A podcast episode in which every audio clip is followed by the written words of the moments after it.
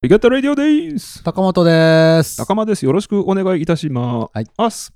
心理的安全性の作り方、石井亮介先生の本に学ぶということで、うん全4回のうちの今回3回目、お届けしてまいりたいと思います。えー行動、スキル、レベルで心理的安全性を作る具体的な方法です。3段階あるみたいですよ。まず行動スキルレベル。だから行動を一人一人が変えていくレベルと、カルチャーのレベルと、うん。あとは構造とか環境え。ー、ちょっとじっくりいこう。で構造、環境になってくると、これもう変えられないと思った方がええんちゃうかなっていううんことなんですけど、会社とか事業とかビジネスの仕組うん。みとかに起因するような要因、うん。うん。パワーバランスとかね、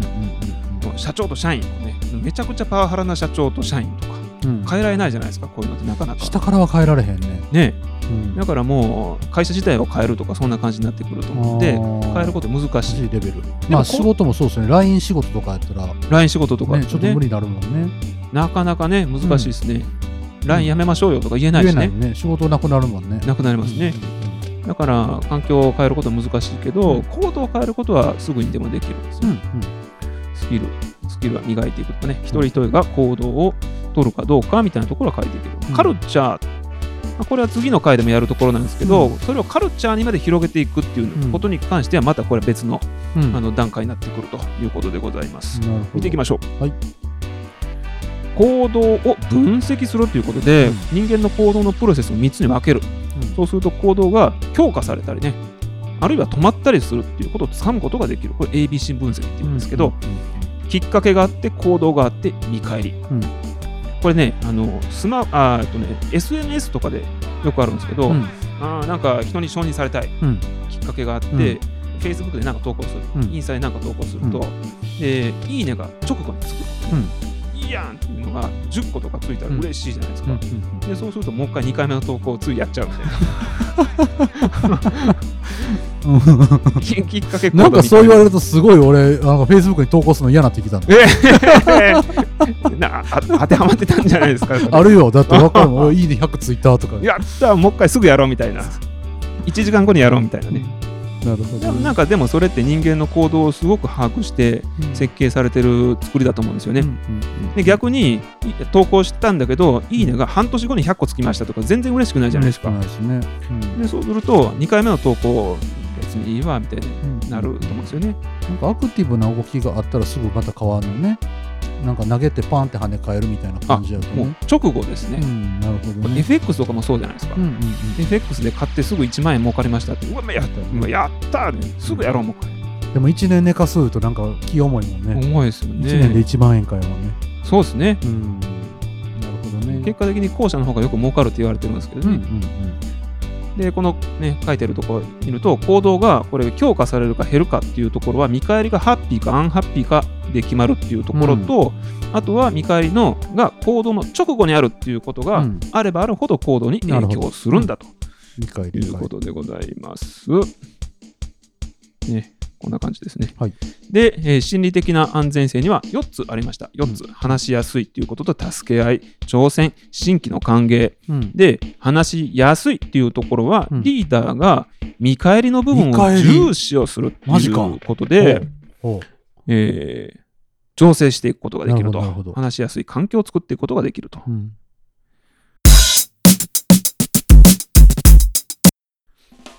リーダーの見返りの結果、メンバーの行動が増えたり減ったりする。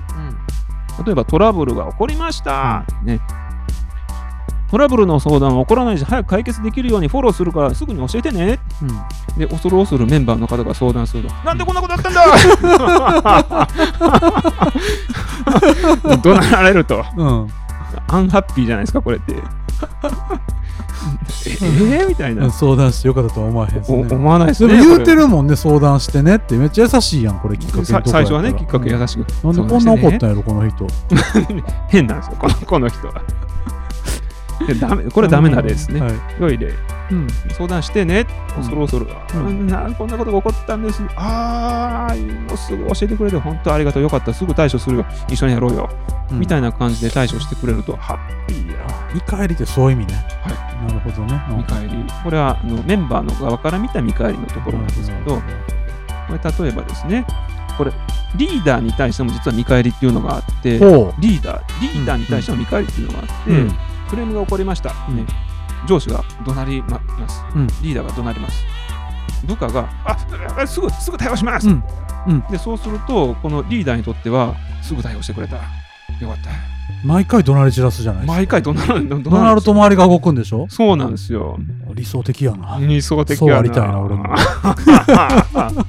そうなんですよでこれ部下の側がメンバーの側がすぐ対応しますってあたふたあたふた走り回ってやりまくって、でそれがリーダーにとって見返りになるんですってさあなるほどねお前が厳しくこの上のだから社長とか君が厳しくやってくれて助かるような世界ですよねそうなんですよ。でだんだんこの部下は減っていくんでしょうね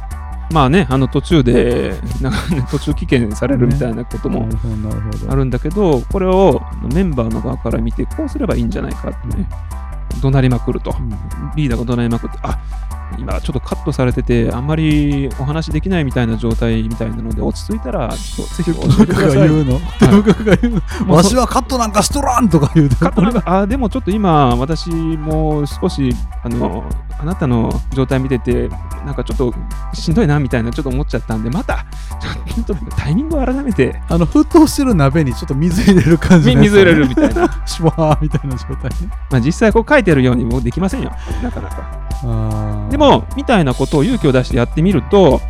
実はこのリーダーの方にう、んあ怒鳴り散らすリーダーに対しては、ハッピーな見返りにならないから、ここで、まあ、怒鳴るのはちょっと良くないなみたいな感じになるみたいですよ。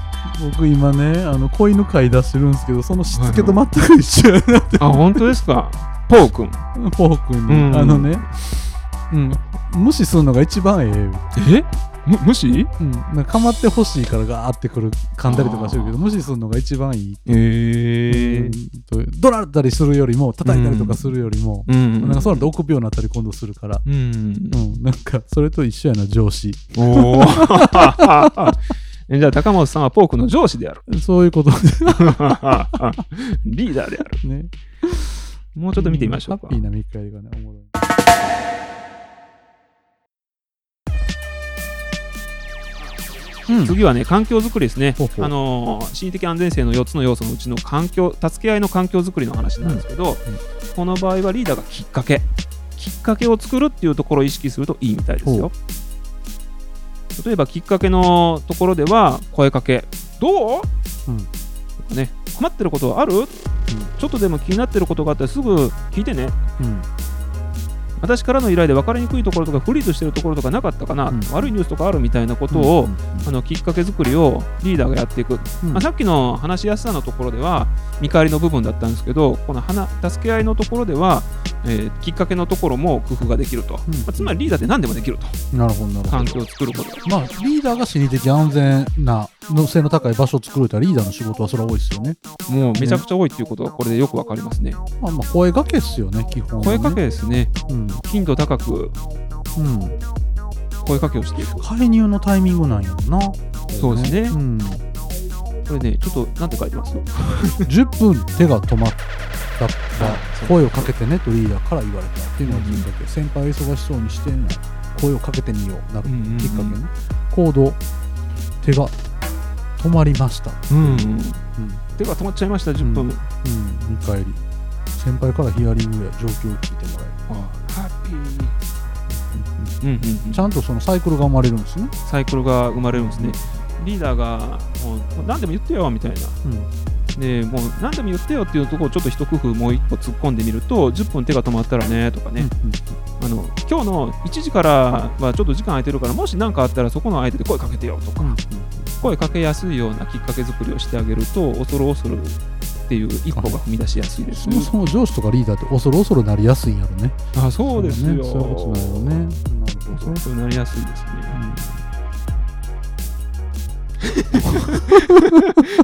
気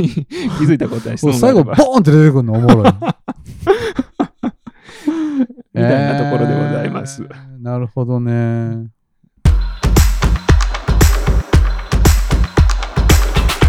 はい、ちょちょっと戻ってみましょうか。戻れなんか面白さのとこ戻りまし ょうよ。見返りはそうですね、なんか、インセンティブではなくて、またうんうこんう、行為の偏方性か、掛け声のところっすよね。またね、ありがとうみたいな。ああ、そうですね。ううんん。うんう。うんん恋の変更性俺ね。もさっきの、なんか上司がダブルバインドやってるのめっちゃおもろかったけどあね。はは えっと、どれだっけ何でも声かけてねって言って、うあ、んこれこれこれ。何でも声かけてねーって言って、声かけたら、なんでそんなほんなくなってんだいや、これで突っ込めたらすごいっすよね、心理的安全。 いや、だってあなたがこれ声かけてくれて言ったやないですかそうみったて言いなって、。まあ言ったから、わはははあそうかそう かごめんごめんそうそうそうなったら多分完璧。うん、いいですね。ギャグで使えるっていあう。それめっちゃも大きいかな。心理的安全ですねう。ん、それってもういじめでとかでは僕なくて、お互いが突っ込み合えるみたういな。んう。んあ、いいですね。すごい気持ちいいそんななと思うかな。環境。うん、素敵素敵う。ん。まあ普通にそうやんな。このサイクルで考えるよね。きっかけ行動見返りってなるんよね。人間の行動がね、増えたり減ったりするっていう、これでもめちゃくちゃわかりますよ。お願いしたことに対して、俺が命令したんやからさも当然っていう感じで、例えばこの書類まとめといてくれるとか言ってできたら、あ、ありがとうみたいな。ありがとうも言えへんね。あ、うんとかやったら多分もう無理やね。うんうんうん、そうですね。俺そんなやつと仕事したくないけうど、んうんなんか「うわーありがとう助かるわ」みたいな、うん。うん。もうその言葉で十分と思うんうんうん。う、はい。うん、なんかねだんだんもう一回あったかななんかねなんか俺手伝えることあるとか言うた時に「え社長時間空いてますか?」ってこれやってください言われた時ちょっと嬉しかった仕事もらえた、ーおお いいですすね。ごい張り切ってやってもらっああ、うんそれは嬉しいですね、逆たにね。そうなんかそういうのがある方がいいなってでも人に、まあ、関係そのこととの関係性やもんねうんうん。全てねそうですね。うん、やっぱり入って1年2の子とか僕なんか得体の知れんおっさんやし、うん話しかけることがもうパワハラみたいな感じになんねやろなっていつそもんなことはないでしょう。ぐらいの方がバランスいいなうん。だって得体の知れんおっさんでしょ そんなことないと20思いますよ歳前半の子からして45のおっさんとかいたらもう怖いと思う、んああ、まあね、確かにね、年齢差は感じますよね、下の子っていうかね、うん若い方はね。でもまあななんか、